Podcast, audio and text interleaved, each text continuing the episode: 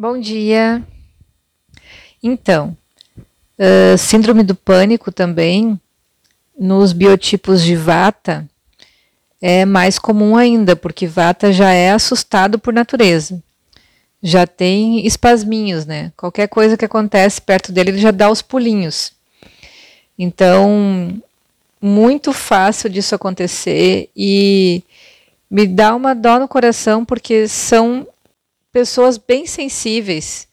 Qualquer meia coisa já aciona eles, já aciona a energia dos vatas, né? Então eles percebem tudo muito mais rápido, eles sentem tudo muito mais rápido.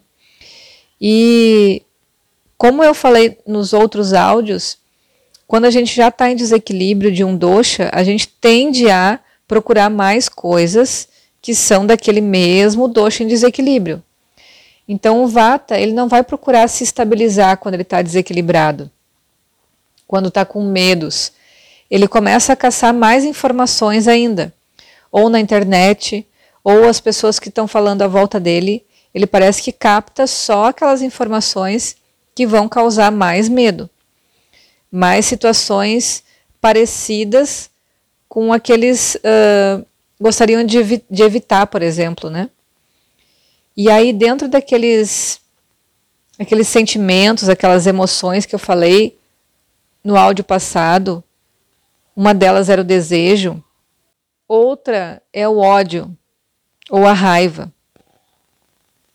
Então, essa sensação, ela vem muito de uma forma de reação quando as pessoas se sentem ameaçadas. Pode aparecer de várias formas diferentes. Mas os vatas, quando se sentem ameaçados, eles reagem muito rápido. E isso a longo prazo vai tornando eles pessoas agressivas que não correspondem à sutileza da sua energia, sabe? Por exemplo, quando eu vejo um vata, eu já vejo uma pessoa mais sensível em todos os aspectos de alma, de falar, de tudo e, e que qualquer coisa pode ser agressiva para ela, né? Não tanto do lado emocional, mas mais uma questão energética. Então, se eles estão em ambientes que não permitem essa liberdade, que são em desacordo com a energia deles, que é bem sutil, bem delicada, eles vão se tornar reativos e vão manter essa coisa do ódio mais próximo deles, né? Quando a gente fala de um vata em depressão, eu vejo muito o sentido oposto. Vata é como se fosse é o, é o aspecto mais sutil dos doshas. Então, está relacionado a ar e espaço. Muito volátil. É como se fosse o caminhar da nossa evolução para se tornar mais leve. E quando ele está em depressão, que é algo bem denso, bem pesado, é como se fosse viver na extrema sombra de um vata. Então, quando a vida perde alegria, quando tudo que tem à sua volta não faz sentido, quando rapidamente ele vai entrando numa tristeza, uma falta de brilho, a pele se torna mais ressecada, a memória falha bastante, o raciocínio também. Por que, que isso vai acontecendo? No que eu venho acompanhando, na minha visão, muito está relacionado à vibração, à energia do ambiente. Então imagina pegar um vata que pode ser mais espiritualizado e colocar ele num ambiente muito denso, de muita cobiça, muita inveja, muita uh, negatividade, que tudo pode ser um problema, ele não vai conseguir sobreviver. É como uma plantinha que vai murchar a cada dia.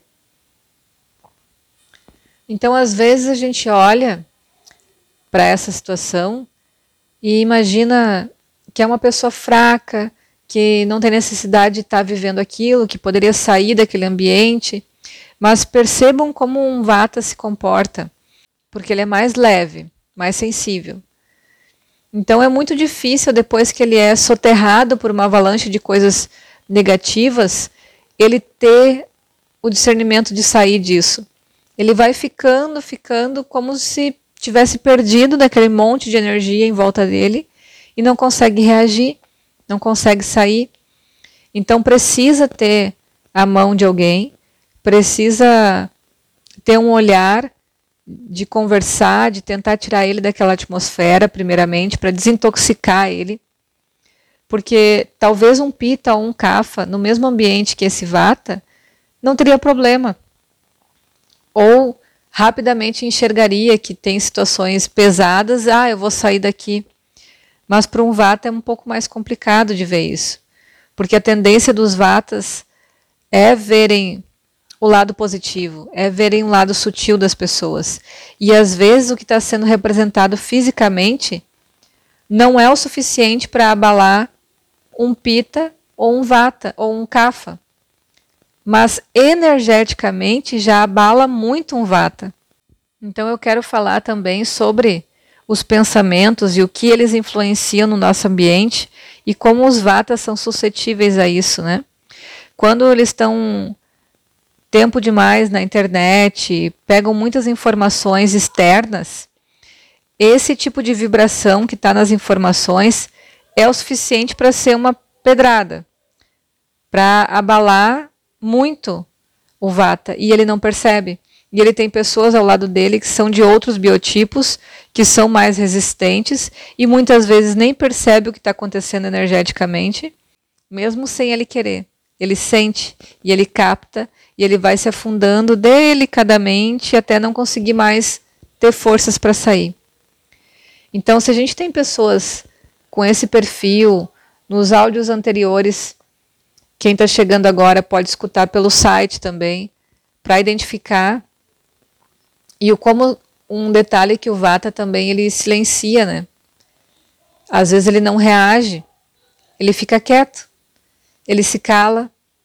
Então, muitos detalhes que a gente pode perceber em pessoas mais delicadas, que a gente possa estender a mão e possa entender que não é movimentos físicos, ações ou situações que abalam ele, mas o tipo de energia que o rodeia. Então é isso que a gente tem que mexer, é isso que a gente tem que ajudar de certa forma, ou se a gente está percebendo isso, essa tristezinha assim em quem é vata, já se liga, muda o ambiente, muda a vibração, uma música no ambiente mais pesado que tu tá já ajuda muito. Coisas sutis como cheiros, colocar um, algum incenso, alguma pensa em coisas que é parecida com vata, que é sutil como vata. Música, aromas, energia, então, a luz do sol, plantas que já mudam a energia do ambiente podem ajudar muito a transmutar a energia e ajudar um vata a, a se recuperar. Ou pelo menos até um, um pouquinho de, de consciência e perceber que aquilo é tóxico para ele. Ok? Beijão para todo mundo. E vamos prestar atenção também na mente.